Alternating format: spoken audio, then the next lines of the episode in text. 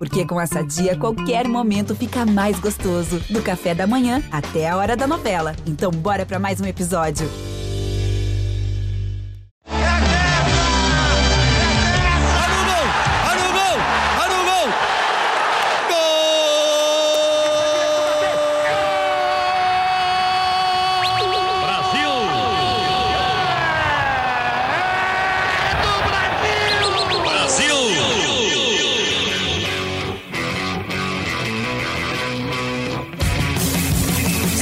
Eu sou Alexandre Losetti, sejam todos muito bem-vindos a mais um episódio de Sexta Estrela, o podcast do GE sobre a seleção brasileira masculina de futebol, que inicia mais uma rodada tripla de eliminatórias sul-americanas, a última rodada tripla. Pela última vez, claro, se tudo é, acontecer normalmente e nada tem sido normal nessa eliminatória, até Brasil e Argentina interrompido com 4 minutos do primeiro tempo por agentes da Anvisa, a gente já teve, mas a expectativa é que, assim como o mundo aos poucos volta ao normal, as eliminatórias também voltem ao normal, então seria esta de outubro de 2021 a última rodada tripla de eliminatórias sul-americanas para a Copa do Mundo. O Brasil enfrenta Venezuela no dia 7, Colômbia no dia 10 e Uruguai no dia 14. Pode garantir matematicamente, eu odeio esse termo, mas acabei usando por força do, do hábito comum. Pode garantir a sua classificação para a Copa do Mundo. E antes de mais nada, é, eu queria usar e abusar de Bruno Cassucci, que é o setorista da seleção brasileira no GE, está em Bogotá, está acompanhando a seleção, vai para Caracas acompanhar o jogo contra a Venezuela, depois vai a Barranquilha acompanhar o jogo contra a Colômbia. É, e pelo que eu tenho lido nas suas matérias, Cassucci, me parece que a rotina está voltando ao normal. Né? Treinos abertos, os repórteres assistindo aos treinamentos, tendo um pouco mais de contato com, com jogadores, com direção e, e comissão técnica, enfim. Parece que, o, o, claro, com todos os cuidados ainda necessários, uso de máscara, distanciamento, higienização constante, mas me parece que as coisas têm voltado ao normal. Então, como é que está Bogotá nesse início de preparação da seleção brasileira para essa rodada tripla, Cassus? Fala, Losete, um abraço para você, para todo mundo que ouve o podcast Sexta Estrela.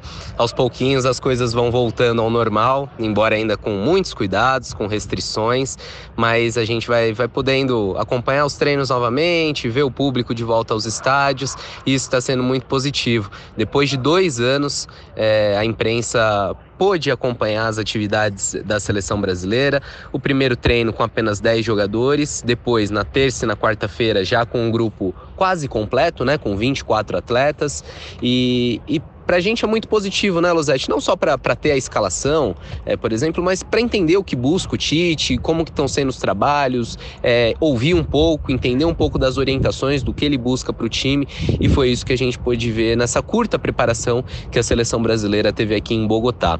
É, sobre a presença de público, na Venezuela agora, na quinta-feira em Caracas, é, 8 mil entradas foram colocadas à venda, elas ainda não se esgotaram, mas a expectativa é de que, de que todos os ingressos sejam vendidos até, o, até a hora do jogo. Já no domingo, é, em Barranquilha, a seleção vai ter mais pressão, vai jogar contra uma torcida bem maior.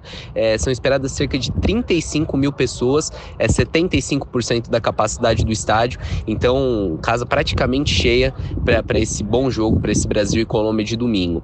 Já na quinta-feira, aí a seleção joga com mandante, joga com público a favor. É, depois de muito tempo também, é, quase dois anos, a seleção brasileira volta a ter torcida é, dentro de casa e foram serão 14 mil ingressos, né? 8 mil deles colocados à venda. O governo de Manaus é, também vai sortear ingressos para pessoas vacinadas, serão 3 mil entradas sorteadas. Enfim, é, o torcedor vai matar a saudade da seleção e a seleção também vai matar a saudade do seu público. É muito, é muito importante mesmo a gente poder ter essa sensação de gramado, ouvir o treinador.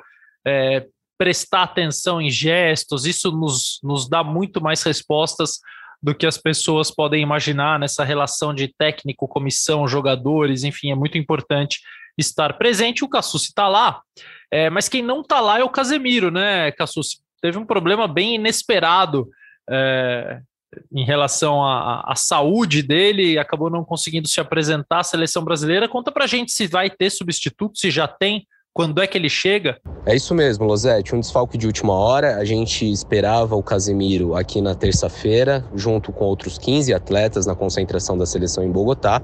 Porém, só 14 se apresentaram. Casemiro não veio. E no primeiro momento, a CBF informou que ele tinha um problema pessoal. É, depois descobriu-se que esse problema pessoal era um problema no dente, na verdade, uma, uma infecção no dente do siso.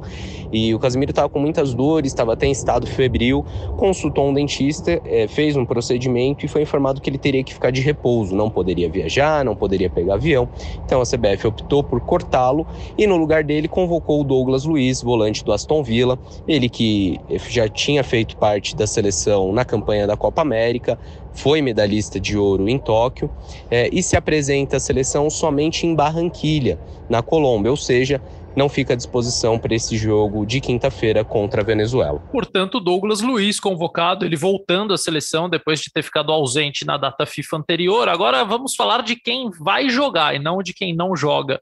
Cassucci, Douglas Luiz não está disponível para o jogo de Caracas, mas o time titular já está escalado. Aliás, que legal, ver treino, ver de novo uma escalação com dois dias de antecedência da seleção brasileira, é uma velha rotina, um velho hábito e, e facilita, claro, para a gente analisar. Daqui a pouquinho eu vou conversar com o Carlos Eduardo Mansur sobre essa escalação que você vai contar agora, vai passar agora para a gente, com novidade no gol, inclusive, certo? Definiu sim, Losete. Time com novidades. A que me chama mais atenção é a entrada do Guilherme Arana na lateral esquerda, é, jogador do Atlético Mineiro, vem fazendo uma boa temporada, foi campeão olímpico em Tóquio, já tinha sido convocado pela seleção principal na, na última rodada tripla das eliminatórias, mas na ocasião não jogou. Então dessa vez vai fazer a sua estreia pela seleção principal, entrando no lugar do Alexandro. Você me perguntou do goleiro. É, no treino da terça-feira a gente ficou com uma dúvida, porque o Alisson participou do treino tático com os titulares, mas depois o Everton é, foi o goleiro na atividade de bolas paradas é, e também defendeu pênaltis. Então ficou a dúvida,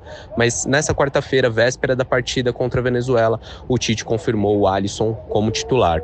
É, outra mudança, a gente falou do Casimiro, né? Ele vai ser substituído pelo Fabinho, substituto natural dele. O Fabinho, inclusive, tem uma oportunidade agora de ter uma sequência inédita é, como titular da seleção, uma oportunidade de ouro para ele. E na frente, mais uma mudança, o Neymar está suspenso. É, a gente lembra, ele levou o segundo cartão amarelo no jogo contra o Peru é, e vai ser substituído pelo Gabriel Jesus. O Jesus que não joga pela seleção desde as quartas de final da Copa América.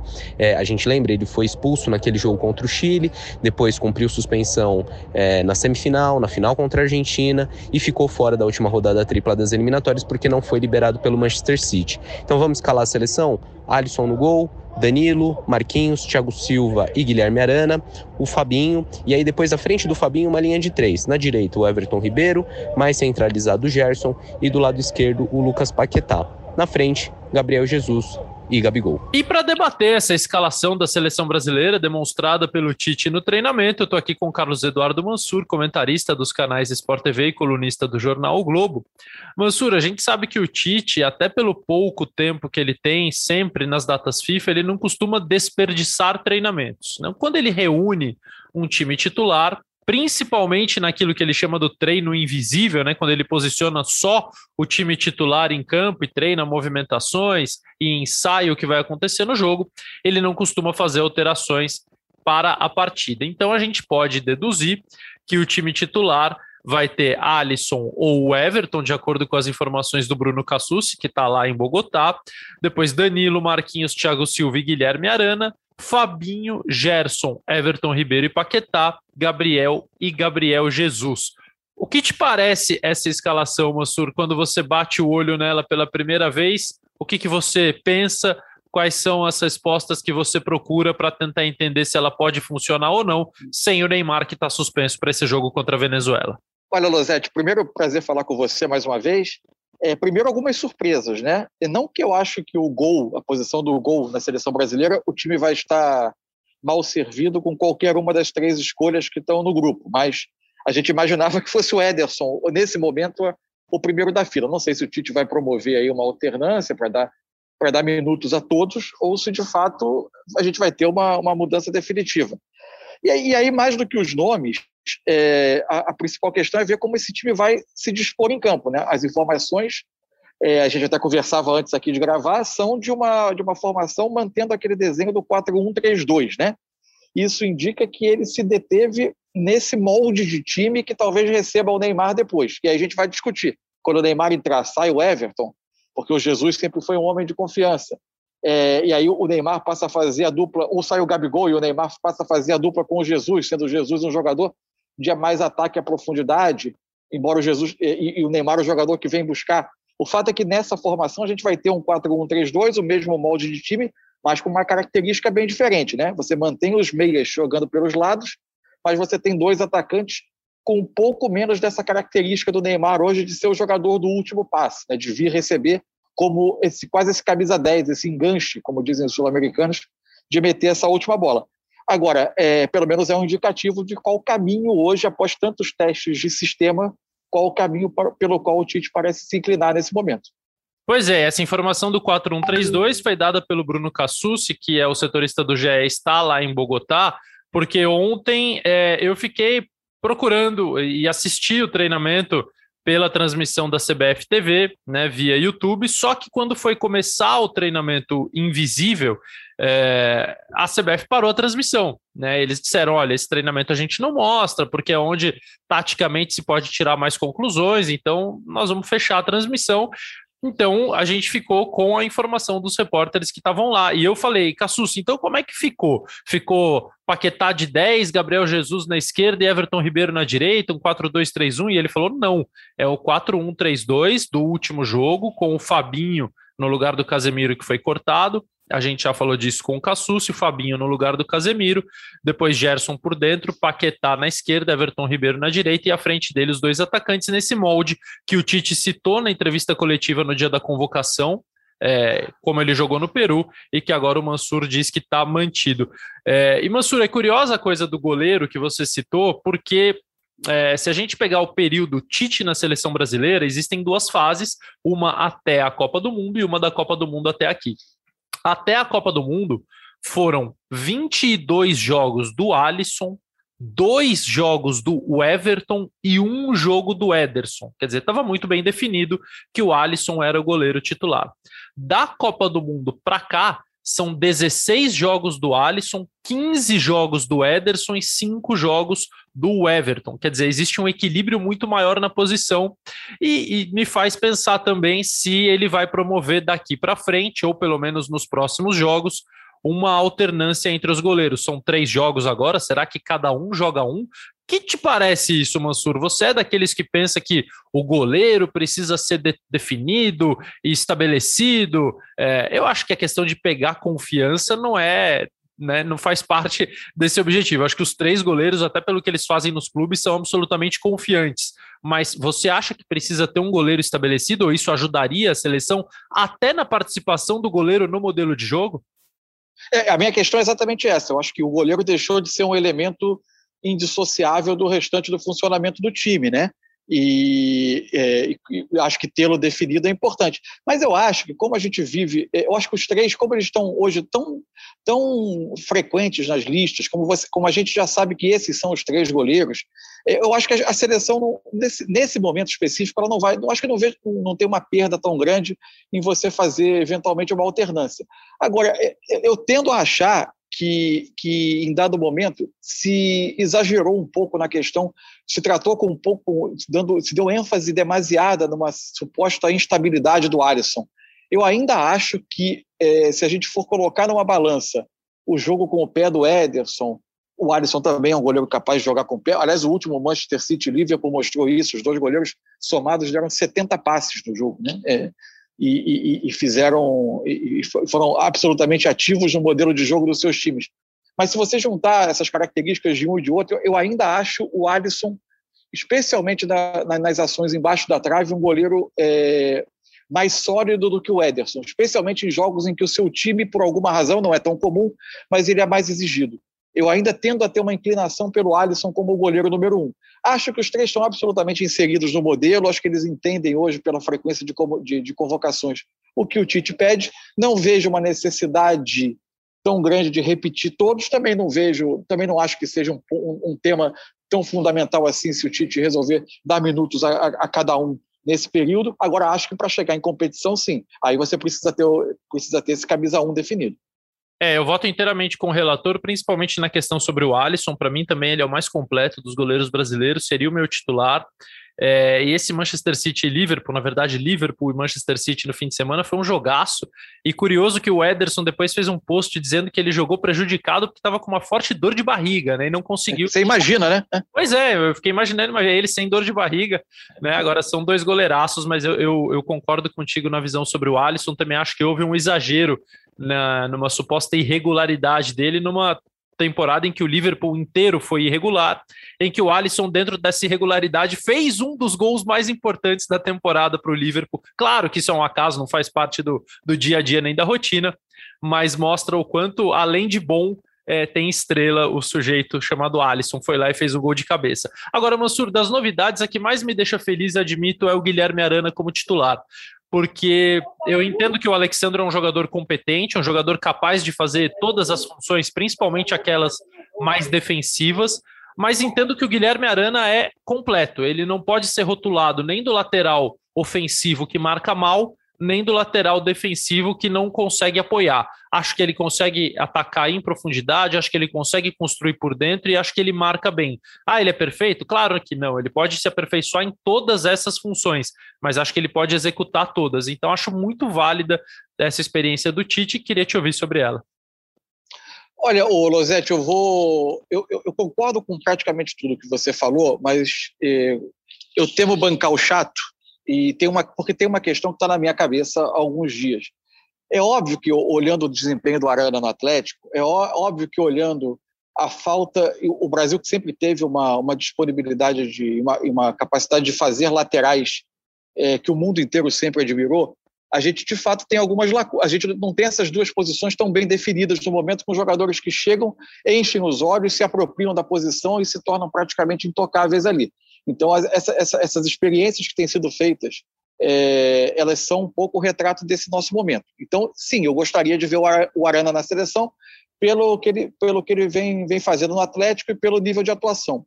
Por outro lado, eu tenho, confesso que eu tenho um temor nesse momento da seleção brasileira. É, o futebol brasileiro de clubes, o futebol doméstico do Brasil, ele evoluiu na sua capacidade de atrair jogadores de uma prateleira um pouco, maior, um pouco mais elevada do que em outros tempos.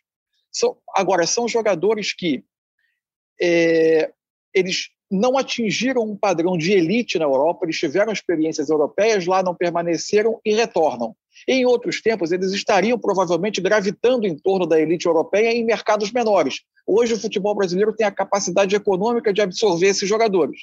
Eles vêm para o futebol brasileiro e aqui eles sobram em absoluto, eles voam. E aí eu fico com uma sensação de se a gente se, se, se é um pouco preocupante que esse nível de atuações nos faça com uma frequência muito grande fabricar aqui no Brasil a sensação de que nós temos jogadores candidatíssimos e que estão pedindo passagem na seleção brasileira sem saber de fato numa competição de elite como eles vão se comportar. E a gente não tem mais esse parâmetro para medir, porque os, os, enfrentamentos da seleção se repetem dentro do continente. Então, eu acho que o Arana, ele me passa assim a sensação de ser um jogador que pode ser o dono da lateral esquerda da seleção, mas ele me dá também a, a mesma insegurança ao ver que algumas posições da seleção estão sendo preenchidas a partir de rendimentos do futebol doméstico. Gabigol, Everton Ribeiro, é, o próprio Gerson, que ainda não é estabelecido no Olympique de Marseille, está sendo convocado pelo que ele foi do Flamengo, na minha opinião. Eu tenho um certo temor do, do quanto, é, é, na hora do enfrentamento com a elite, a resposta que esses jogadores vão dar. E eu não estou dizendo que o brilho no futebol brasileiro seja sinal de que vai dar errado na, na, na, seleção, porque a seleção voou nas últimas eliminatórias e chegou bem na Copa com dois meias que não tinham se estabelecido na Europa, como Paulinho e Renato Augusto. O que eu estou dizendo só que é um parâmetro que me parece frágil e, e, e, eu estava pensando outro dia, será que a gente vai estar tá contando as semanas para daqui a pouco achar que o Andréas Pereira é nome que está pedindo passagem na seleção? Que o Juliano e o Renato Augusto estão pedindo passagem para voltar? Porque eles vêm para o futebol doméstico e sobram. Te peço até desculpa por ter me estendido nesse assunto, fugindo um pouco da sua pergunta. Mas é que eu acho que esse é um tema que está muito na minha cabeça esses dias. Não, você não tem nada que se desculpar, porque o tema é pertinente, porque eu entendo e concordo. É, eu acho que ele rende, renderia um debate muito maior, porque eu, eu, eu acho o seguinte: é, claro que é válido isso, e a gente sabe que todos os técnicos de seleção brasileira pensam também dessa forma, porque já faz algumas décadas que os técnicos privilegiam, às vezes, jogadores que estão no futebol europeu sem tanto destaque, ou em clubes assim do segundo até do terceiro escalão, mas que jogam na Europa em relação ou em detrimento a jogadores que estão se destacando nos clubes principais do futebol brasileiro. Então, a gente sabe que o nível é diferente, que a questão coletiva tem um impacto muito grande no desempenho individual e, e que o futebol europeu se desenvolveu muito mais nesses últimos anos.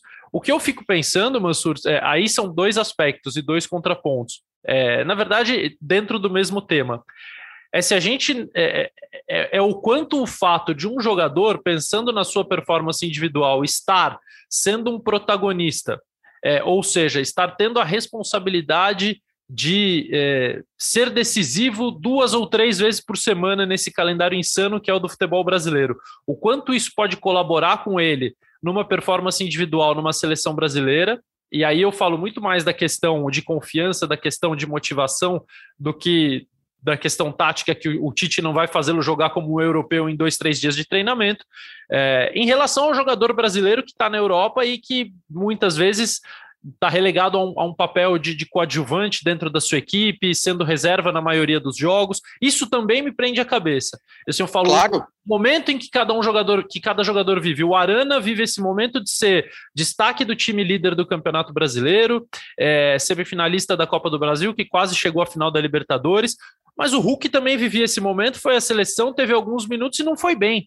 Tomou decisões equivocadas, me pareceu um Exato. jogo é completamente diferente daquilo que ele é no Atlético Mineiro. Então é uma equação, uma fórmula que não, é muito difícil a gente chegar a um resultado. Mas eu acho que por características individuais o Arana precisa jogar e pela carência que nós temos na lateral esquerda, já que o Renan Lodge virou praticamente que um, um reserva oficial entre aspas no Atlético de Madrid.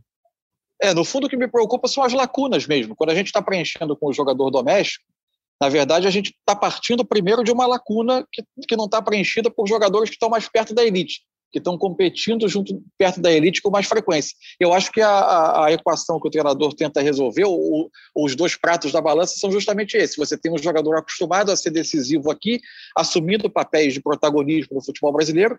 Por outro, você tem jogadores que, mesmo sem, sem estarem na, na, na primeira prateleira do futebol europeu, eles estão competindo num nível, num padrão e numa intensidade de elite toda semana. São essas duas coisas para ele pesar. E, de fato, não é fácil, até porque a gente não tem como medir a seleção por exemplo, contra a elite europeia, a não ser numa fase quase decisiva de Copa do Mundo. É, e sobre os jogadores que você citou, o Gerson, até um mês atrás, um mês, ele era, nos comentários gerais, possivelmente o maior meio-campista na galáxia, né? Não havia meio-campista mais perfeito do que o Gerson e a revolta pela ausência do Gerson na lista da seleção brasileira e depois no time titular era um negócio inacreditável. Eu dou pouco tempo, Mansur, para Andréas Pereira, Renato Augusto e Juliano se tornarem melhores que o Gerson. Algo, Exatamente. Né, que parecia inimaginável, porque o Gerson está tendo dificuldade para se estabelecer como titular e na posição é, na mesma posição que a gente se acostumou a ver ele jogar no Flamengo, porque lá no Olympique ele já jogou de 10 e até de 9, e não só como segundo homem de meio e o Andréas, o Renato e o Juliano estão jogando muito bem aqui por Flamengo e Corinthians. É, e eu quis fechar com o mesmo assunto do começo, Mansur, porque também entendo que esse é o, a grande questão da seleção, é esse ataque. O Neymar é um cara que está o tempo todo perto da bola. Primeiro porque, pelas características dele, todas, técnicas, táticas, físicas, mentais, é, ele é o cara que quer ter a bola o tempo todo, o time vai procurá-lo o tempo todo, ele se apresenta nessa nova função que ele já vem exercendo há algum tempo, onde ele flutua por quase todo o campo, mas principalmente partindo ali do centro para a esquerda e da esquerda para o meio. É, mas ele é sempre uma opção de passe. O Gabriel Jesus não é um jogador de construção, embora ele esteja fazendo um papel importante pelo lado direito no Manchester City, construiu a jogada de um dos gols contra o Liverpool no jogaço do último fim de semana, recebendo a bola na direita, trazendo para o meio e fazendo passe, mas de, de perfil totalmente diferente. É, como é que você acha que essa seleção pode se comportar num jogo em que muito possivelmente ela vai ter mais a bola? A Venezuela é, é a seleção pior da eliminatória em termos de pontuação e em desempenho também vem muito mal. É, parece que estagnou aquele processo de evolução e deu até uns passinhos para trás em relação ao que a gente vinha vendo no futebol venezuelano nos últimos anos. É, fácil não vai ser, claro que não, mas o Brasil vai ter a bola o tempo todo. E como vai ser ter a bola com o Gabriel Jesus no lugar do Neymar, Mansur? É, eu acho que é, o, o, desenho do jogo tende a ser o desenho de, um, de uma partida disputada em metade do campo, em boa parte do tempo. Né? É, o Brasil com a bola tentando furar uma retranca, e aí você entende um pouco melhor, por exemplo, a opção pelos dois meias, né? a presença dos dois meias, é, tentando dar um pouco mais de elaboração à seleção brasileira. E aí você vai ter dois, uma dupla de ataque formada por jogadores de característica um pouco distinta. Eu acho que talvez você vai ter a movimentação do Gabigol saindo da área e a, e a, e a tentativa de utilizar o Jesus como jogador que rompe em profundidade, para tentar atacar o espaço. É, e, e, oferecer, oferecer opção de passe. É, obviamente, é uma, é uma dupla diferente do que você tem com o Neymar, né? Eu, mas eu acho que o, o Gabigol vai ter um pouco mais esse papel de saída, não é esse jogador com a característica é, semelhante à do Neymar, de, de, um, de, um, especialista no último passe, é um jogador muito diferente. Ele muitas vezes sai da área justamente para buscar essa diagonal para ele próprio chegar de trás e conseguir finalizar, usando por vezes saindo da área, buscando o lado direito, fazendo a diagonal da direita para dentro. A minha grande dúvida é depois, né? É quando o Neymar chegar é, no lugar de quem ele entra. Se ele entra é, no lugar do, do, do do Gabigol, fazendo uma dupla com o Jesus, que eu acho que pode até funcionar bem, com o Neymar sendo esse jogador que sai para meter a bola e o Jesus tentando infiltrar, ou se ele, ele continua, ou se o Jesus passa para o lado direito do ataque, para a função que ele tem feito no Manchester City, e você tem o, saindo do time o Everton Ribeiro e tendo o Neymar e o Gabigol por dentro. Acho que é uma dúvida que a gente talvez vai responder na segunda partida. Agora, eu acho que para esse jogo é, é, é, um ataque que tem, as condições, tem condições de funcionar sim.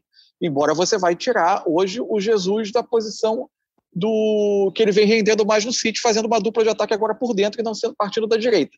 É evidente que você não tem como preservar todas as características de clube, né? Isso é praticamente, é, praticamente impossível, porque os jogadores vão tendo comportamentos determinados por seus treinadores e a seleção fica um tempo sem, sem se juntar. E o tempo de adaptação é pequeno. Vamos ver como vai funcionar no jogo. Mas por característica não me parece impossível esse funcionamento, não. É, e, e, também tem uma coisa, né, Mansur? É, assim, as pessoas vivem, ah, mas tem que respeitar. E o próprio Tite insiste muito nisso, né? A gente respeita o, o, a posição que o jogador joga no clube, a função que ele faz no clube, mas a seleção precisa ter sua vida própria, especialmente depois claro. de cinco anos de trabalho. Senão não faz sentido nenhum você manter o técnico por cinco anos. Você muda o técnico toda hora, ele pega apenas, ah, vou pegar o jogador de um clube aqui, vou botar ele para fazer a função. Não, a seleção vai criando seus próprios mecanismos, sua própria rotina então, é, eu concordo contigo, acho que pode funcionar e também tenho a mesma curiosidade o, o, em relação à volta do Neymar. Diga, Mans. O, o, próprio caso do Jesus. O Jesus começou a ser utilizado com mais frequência aberta na direita, por exemplo, antes, primeiro na seleção do, e, e, só depois no clube. O, Neymar, que o Tite encontra em 2016, ele tem no clube um comportamento muito diferente do que tem hoje, é. em, em, termos de, de, de posicionamento e de aproveitamento. Os clubes mudam o treinador também o treinador da seleção não pode ficar sujeito a essas, a essas variações e reformular toda a ideia de jogo dele. Os clubes mudam o treinador e mudam o elenco, né? Porque o Jesus antes jogava até aberto no Manchester City pelos dois lados, tendo o Agüero como nove. Né? Quer dizer, é, é, diferente. Hoje ele joga aberto pela direita, mesmo sem a presença de um centroavante. Quer dizer, ele deixou de ser o reserva do, do Agüero para a função de nove para ser uma opção titular muitas vezes, às vezes não, mas uma opção para jogar do lado do campo, independentemente de quem esteja por dentro. Quer dizer, mudou mesmo a concepção do Guardiola em relação à principal forma de contribuição do Gabriel Jesus para a equipe. E acho que ele toma um pouco sim emprestado do que ele já vinha fazendo na seleção. E Mansur, só para fechar, é muito louco a gente pensar que estamos indo para um jogo debatendo possibilidades sem Neymar, sem Richarlison, sem Roberto Firmino sem Everton Cebolinha, foram quatro dos cinco atacantes que mais jogaram nesse ciclo pós-Copa do Mundo. O Neymar a gente sabe que volta contra a Colômbia, o Richarlison está machucado, o Roberto Firmino poderia ter sido convocado duas vezes. No anúncio da primeira lista, eu até é, compreendo o fato dele não ter jogado durante o último mês, até o anúncio da lista, mas quando o, o Arthur Cabral foi convocado, é, para o lugar do Matheus Cunha, o Firmino tinha feito dois gols num jogo de Champions dois dias antes. Ele estava absolutamente apto a ser chamado e mesmo assim não foi. Então isso é, desperta algumas dúvidas, né? Será que o Firmino tem o mesmo espaço que ele sempre teve? Será que não tem? Então me parece que há um ano praticamente da definição do grupo para a Copa do Mundo, o leque aumentou muito, né, Mansur? É, o leque aumentou. O Richardson me parece que é apenas a questão da lesão, acho que ele continua sendo. Concordo, concordo é, o nome O nome que está completamente dentro. O Firmino, aí você talvez tenha até mais informações do que eu. eu não, ele, se ele estava reservado na lista inicial é, como um nome excedente, se houve alguma questão de, de, de, de negociação, porque, porque o prazo é, já não obedecia ao prazo regulamentar para convocação. Eu não sei se, se se tentou ou não essa, essa combinação. Agora, de fato, eu tenho uma eu tenho essa sensação também de que, de que talvez o espaço dele tenha, tenha diminuído. Acho que tem pouco a ver. Isso fala mais sobre a realidade do futebol de seleções, onde jogadores com determinadas especificidades têm mais dificuldade de se enquadrar, porque você tem mais dificuldade de construir os mecanismos para que eles funcionem dentro das suas características do que propriamente sobre o Firmino. Firmino já teve um momento técnico melhor? Sim, já teve um momento técnico melhor. Hoje, mesmo no Liverpool, ele não é absoluto. O Diogo Jota assumiu muito, nos principais jogos, aquela, aquela função do centro do ataque. É, mas ele ainda é um jogador com, uma, com algumas características muito especiais, né? E que não dá para você negligenciar. A questão é que para você tirar o melhor do Firmino, você tem que criar um, um sincronismo de movimentação com os demais atacantes para aproveitar esse espaço que ele cria na saída dele da área, que não é simples construir no universo das seleções. Talvez isso esteja na cabeça do treinador da seleção brasileira também. É isso, Mansur. E só para lembrar que, como o Tite costuma mexer no, no, ataque durante os jogos, né? Ou seja, é o setor em que os treinadores normalmente mexem.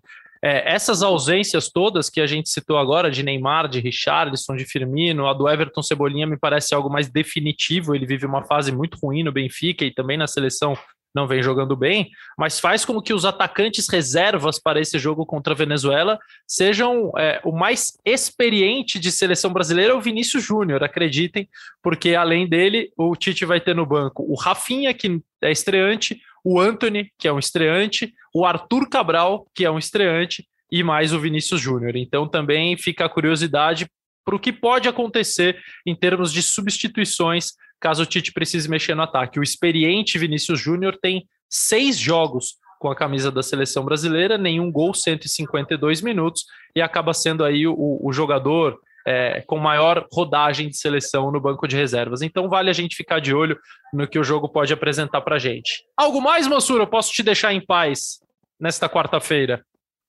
Não, eu estava em paz enquanto estava falando por você. A, ah, a, paz acaba no momento que a gente encerrar a nossa conversa. Então a gente continua em paz por mais umas três horas. Não brincadeira, porque tem muito jogo, tem muito jogo nos próximos dias e a gente obviamente vai precisar do Mansur. Eu sei que você hoje tem um dia especial, é festa de aniversário do Dudu, cinco aninhos. Isso, isso. Do Dudu, querido, mande um beijo para ele. É, assim, obrigado, obrigado. E assim que a vida voltar ao normal, eu espero estar no Rio para dar um abraço é, in loco no Dudu e em você também, Mansa. Mas por enquanto, Isso. obrigado por mais uma conversa muito valiosa e a gente se fala nos próximos dias. Valeu, Losete. Só chamar quando. Vamos, vamos acompanhar essa rodada, esse jogo da seleção, e a gente volta a conversar. Só chamar que eu estou sempre à disposição. Chamaremos, amigo. Um abraço. Obrigado. Abraço. E para fechar o nosso podcast de hoje, é, vou deixar vocês com um trecho da entrevista que Bruno Cassucci e Rafael Zarco, nosso outro setorista de seleção brasileira do GE, fizeram com o lateral direito Emerson Royal, que recentemente trocou o Barcelona pelo Tottenham e que acabou sendo convocado mais uma vez para a seleção brasileira, também por causa da inatividade do Daniel Alves. É, hoje me parece que o Emerson é o principal candidato a ocupar a lacuna deixada pelo Daniel Alves, e aí eu falo de lacuna física, evidentemente, porque a gente está falando do maior campeão da história do futebol e de um lateral que ainda está tentando se consolidar no mercado europeu, um lateral jovem que já jogou pelo Betis, jogou pelo Barcelona e agora pertence ao Tottenham, tem, tem, que tem tido uma sequência mais interessante até como titular na lateral direita do clube inglês e o Cassus e o Zarco bateram um papo com ele, que está no GE. Globo, mas que a gente traz um pedacinho aqui para dentro do Sexta Estrela. Ouçam só. É, você teve a primeira convocação lá em 2019, naqueles amistosos, foi um momento de, de estreia, de ambientação, de conhecer. É, depois das primeiras chances de jogar até mais minutos que a gente viu agora na Copa América, é, e agora uma nova, uma nova convocação para jogos das eliminatórias. É, como que você vê esse seu momento na seleção? Talvez seja uma fase de, de afirmação, de consolidação e de tentar é, firmar, pavimentar um caminho para a Copa do Mundo? Com certeza, eu sempre deixei bem claro né, o meu desejo de estar na seleção brasileira. Não só eu, assim como todos os atletas, eu converso muito com companheiros de equipe que falam que a seleção brasileira é uma seleção muito desejada por todos. Então, para mim é sempre uma honra estar vestindo a camisa da seleção brasileira e estar tá ganhando uma nova oportunidade. Para mim, é, é para mim no momento que eu venho vivendo é essencial, né? Pensando em Copa do Mundo, é, tá agora na, nessas eliminatórias. Eu tive a oportunidade de jogar na, na, na Copa América um pouco, então é, vim, vim evoluindo, vim trabalhando em cima, em cima desse sentido, porque é, na minha primeira convocação eu tive informações, né? O Tite conversou bastante comigo que eu precisava de melhorar alguns aspectos e tal para o estilo de jogo da seleção brasileira também e eu acabei levando em conta, claro, é, é juntamente com o meu clube, fazendo um, um trabalho de nesse sentido de, de evolução e, e, agora eu tive a oportunidade outra vez de estar tá, de tá sendo convocado para a seleção. O Emerson, e você falou da Copa América e você acha que fez, me corrija se eu estiver enganado, dois jogos, um deles você entrou ali no finalzinho, ajudando na lateral esquerda até, né, se eu não estou enganado. É, é, como é que foi esse período? Você falou do Tite, conversou contigo para adaptação de jogo. É, os dois laterais que estão jogando mais hoje, né, tanto Danilo quanto Alexandro, é, não tem exatamente uma característica que você tem muito, né, que é de ultrapassagem, muita, muita rapidez, né, muita força física ali na frente. É, é, o Alexandre talvez até um pouco mais, né, por ser mais, é, mais rápido, mais veloz em alguns momentos, mas o Danilo constrói muito mais, né. Eu sei que você melhorou muito até nisso, né, eu lembro quando a gente falou do Jardine te dava muito estoque sobre isso. É, é, o Tite disse que esperava de você é exatamente isso, essa mudança de característica, assim, quando te bota, quando, quando for te usar, né? Você acha que isso é um, é um ponto que você tem é, é, de diferencial assim para os seus concorrentes. O Daniel Alves também que é teu concorrente, né? Que eu sei que é teu ídolo, mas é teu concorrente hoje. É, é, também é um cara muito mais técnico do que velocista como você é, né? Como é que você vê essa disputa de característica e o que o Tite te pediu? Bom, quando eu, a primeira vez que eu fui convocado, eu tive. É, o Tite conversou muito comigo nesse sentido, porque no Betis eu não vinha trabalhando muito a construção. No Betis, quando eu cheguei, né, nessa, na época que eu fui convocado, eu jogava um pouco mais adiantado. Então a gente deixava que os volantes baixavam um pouco mais para construir e eu já estava espetado para enfrentar já os laterais mano a mano na última linha. Então foi uma, uma, uma característica que um pouco diferente né, do, que, do que o Tite trabalha na seleção, que o lateral já constrói um pouco mais, já faz a saída de quatro já desde a construção. E eu não tinha muito isso na, na, na no meu clube, eu não trabalhava muito isso, essa construção. Foi onde ele me deu alguns toques falou para mim que quando, claro, é, que não era para mim em momento nenhum desrespeitar o meu treinador, mas que, que sim, que quando eu pudesse construir mais de trás, seria bom para mim, me acostumando também nesse sentido. Foi onde, quando eu voltei para o Betis, eu comecei e vim construindo um pouco mais de trás, e foi onde eu, eu acho que eu melhorei muito também minha performance, porque eu tinha a construção desde trás, e quando chegava na frente, eu também tinha é, recorrido para fazer as jogadas. E sim, quanto à característica, é a minha característica é, principal, né, ser agressivo na frente. Eu sempre é, tive isso como característica, uma agressividade a mais na, na parte da frente e vim desenvolvendo também a parte defensiva, que, que é essencial para minha posição. Bacana. É, ainda nesse sentido, Emerson, é, a, a, comissão técnica valorizou muito o período que vocês estiveram reunidos na Copa América, né? Porque seleção não costuma ficar tanto tempo junta e vocês tiveram ali mais de um mês de não só de, de, convivência, mas também de treinamento. A gente sabe que a comissão gosta de mostrar vídeo, de, de ter conversas individualizadas, né? É, nesse sentido, em que, que te, te enriqueceu a, a, Copa América? O que, que te ajudou? Teve muita conversa com o Tite, com os auxiliares? O que, que você pode falar desse período com a seleção? Para mim, eu acho que foi é, essencial nesse sentido, como, como eu te falei, que eu vim evoluindo com o clube, com certeza, mas nesse, nesse período que eu passei com a seleção também, eu aprendi muito com, com é, os grandes jogadores que tem, por exemplo, os zagueiros principalmente, que tá ali do, do meu lado, me dando toque de posicionamento defensivo e quando a gente está ofensivo e eu não tô do lado da bola, eu não tô atacando, né, para mim fechar um pouco mais esse toque de posicionamento também de jogadores que estão na seleção, não somente da comissão técnica, mas quanto à comissão técnica, sim, o, eu falava muito com o Tite, falava bastante com a gente, né, não só comigo, mas com todos os jogadores, ele dá uma atenção especial a todos, né? Não, não tem essa, porque às vezes tem aqueles, né? Tem muitos treinadores, alguns, né? Treinadores que que tem alguns problemas nesse sentido, né? De poder é, ter o time na mão, conduzir o time, né? E o Tite nesse sentido ele é ele é um, um cara que é espetacular, ele ele ajuda todos, conversa bem bastante com todos, me deu o carinho o carinho necessário para para desenvolver, me, me explicou o que ele o que ele gosta. Então nesse período de, de que eu tive aí agora na Copa América só serviu de evolução pelo pelo fato dele dele estar tá todo todo o tempo em cima né, dessas coisas, porque ele é muito detalhista e isso é importante para todos os atletas, principalmente para a gente que é, que é jovem. O, Emerson, eu vi uma entrevista sua esses últimos dias, dia 24, agora, falando que você conversou pelo telefone, se eu não me engano, com o Daniel, Daniel Alves uma vez, é, e acho que vocês se conheceram rapidamente quando ele visitou a delegação, né, é, no, no, na Copa América. E como é que foi esse contato? Ele, é, pelo que você falou, né, ele te incentivou, né, te, te, elogiou bastante. Como é que foi esse contato? Queria que você contasse um pouquinho. É, é, e como eu brinquei agora há pouco, né, você é teu ídolo, mas você sabe que vocês estão três concorrendo para duas vagas praticamente. Óbvio que tem outros jogadores, mas vocês estão, estão ali brigando por uma vaga, né, por um sonho.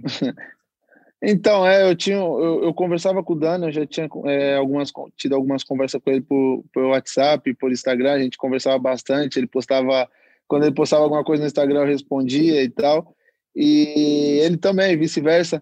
Então, um dia eu falei para ele que queria conhecer ele, avisei que a gente ia treinar no CT de São Paulo e tal, se ele podia ir lá, ele falou que ele ia, que ele já tinha conversado também com, com alguns companheiros dele, que ele ia ir lá no, no treino. E foi onde eu conheci ele e tal. Eu não conversei muito com ele, muito, porque eu fiquei até um pouco assim. Ficou né? tímido? Também Você é mais descontraído, né? Mas ficou tímido? Não, não, não, fiquei, não é que eu fiquei tímido, é que a gente também estava próximo do treino. E claro, o Dani é, tem um carinho, todos os jogadores têm um carinho pelo Dani. Então, estava naquele, naquele momento que todo mundo passava e conversava com ele. Então, eu conversei um pouco com ele, né? E deu para perceber que é uma pessoa espetacular e também e também a partir disso o carinho que ele demonstra pelo meu futebol também, né? Nas conversas que eu tive com ele, para mim foi muito importante.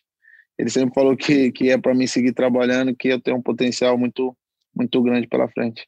Bacana. E como que é ter um, um ídolo como concorrente hoje, Emerson? Porque querendo ou não, vocês estão na mesma briga aí por uma vaga na Copa, né? Não, isso a gente, na nossa profissão, a gente aprende a, a, levar isso numa boa, porque é uma, é uma briga sadia, né? A gente costuma dizer que isso daí é uma briga sadia, mas eu tô aqui para trabalhar e para mostrar o meu trabalho. E eu vou trabalhar para mim, para mim estar tá na frente nesse sentido. O Emerson, a gente, a gente, imprensa, às vezes fala muito do Daniel, mas tem um jogador que está absolutamente estabelecido, que é o Danilo, né? Que está muito bem na seleção, jogou todos os jogos das eliminatórias. Queria te perguntar um pouquinho o que, que você conseguiu trocar de ideia com ele. É um cara que está muitos anos na Europa também, né? É, que tem um, um, tipo de jogo que é mentalmente muito forte também, né? Ele é um cara muito concentrado e, e ajuda muito a equipe, né? Eu acho que tem um perfil de liderança legal, né? Talvez você tenha até mais elementos para falar, por ter convivido com ele, com certeza tem.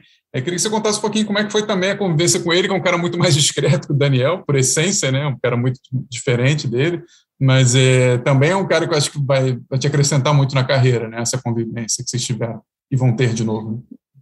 Com certeza, Danilo. É, eu não fui nenhuma convocação com o Dani, até hoje fui todas que eu fui, eu fui com o Danilo.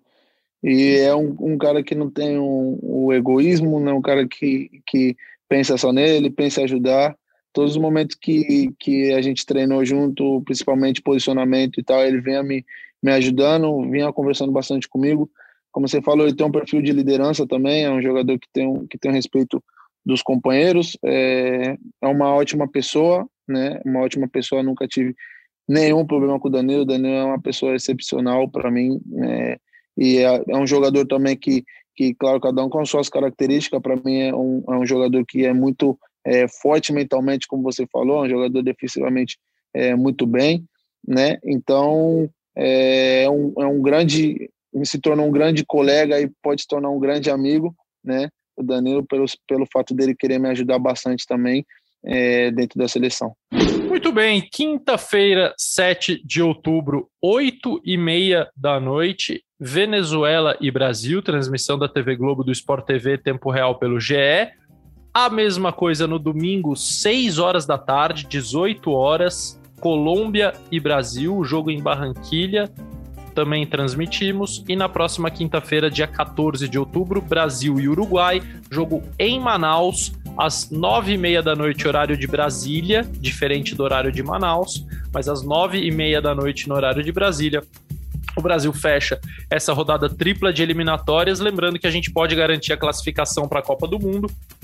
Nós estaremos na Copa, isso é óbvio, evidente. São oito vitórias em oito jogos, é uma questão de tempo, mas pode ser nesta próxima semana. Então a gente vai acompanhar tudo aqui no Sexta Estrela, que está lá no ge.globo barra podcast, está no Spotify, na Apple, no Google, no Pocket Casts, com edição do Pedro Suaide e equipe, que o Pedrinho agora é chique, ele tem uma equipe na qual ele manda. É, já ouvi dizer que ele é um péssimo chefe. Não, brincadeira, o Pedro é maravilhoso.